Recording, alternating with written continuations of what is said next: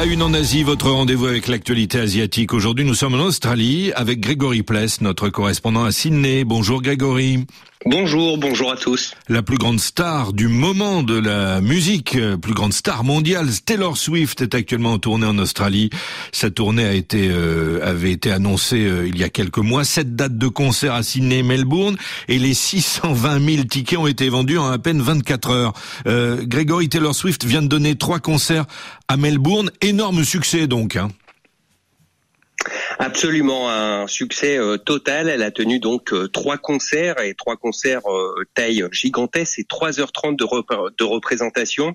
Ces trois concerts se sont joués à guichet fermé devant à chaque fois 96 000 personnes et Taylor Swift elle-même a reconnu qu'elle n'avait jamais joué devant un public aussi nombreux. Et cette Taylor Mania est sur le point donc de s'abattre sur Sydney quatre représentations sont prévues à partir de vendredi. Et pour la voir, certains sont prêts à dépenser beaucoup d'argent puisque au final, cette tournée ne passe que par les deux plus grandes villes du pays.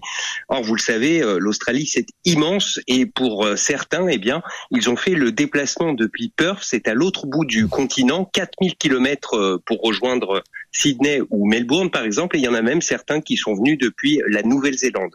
Et cette Taylor Mania, à vrai dire, elle ne profite pas qu'à la chanteuse ou à ses producteurs, mais aussi à des pans entiers de l'économie euh, australienne, les compagnies aériennes qui ont euh, ajouté de nombreux vols pour répondre à la demande ces dernières semaines, ou encore euh, les hôtels qui à Melbourne la semaine dernière ou à Sydney en ce moment même sont tous pris d'assaut et, ce même si ces derniers en ont profité pour relever assez nettement leurs tarifs. Oui, on le sait, la folie Taylor Swift a un impact euh, économique. Il a d'ailleurs été estimé en Australie entre 558 milliards et plus d'un milliard de dollars.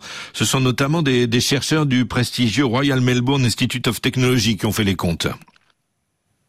Oui, le RMIT, c'est une université de, Melbourne, effectivement. Euh, c'est l'un de ceux qui euh, ont formulé l'hypothèse la plus prudente, à savoir donc que les retombées économiques de l'Erastour en Australie se chiffreraient autour de 558 millions de dollars, c'est à environ 350 euh, millions d'euros, et tout en précisant bien qu'il s'agissait là d'un minimum. Alors, comment est-ce qu'ils sont arrivés euh, à ce chiffre? Eh bien, le RMIT estime que les 620 000 spectateurs euh, des concerts de Taylor Swift ont ou vont dépenser en moyenne 900 dollars euh, australiens alors on décompte 150 dollars pour la place de concert, environ 100 dollars dans des produits dérivés, des t-shirts ou des sweatshirts qui sont vendus euh, assez cher d'ailleurs, 450 dollars pour euh, des vols ou des hôtels, 100 dollars pour la nourriture et encore 100 dollars pour d'autres types de dépenses.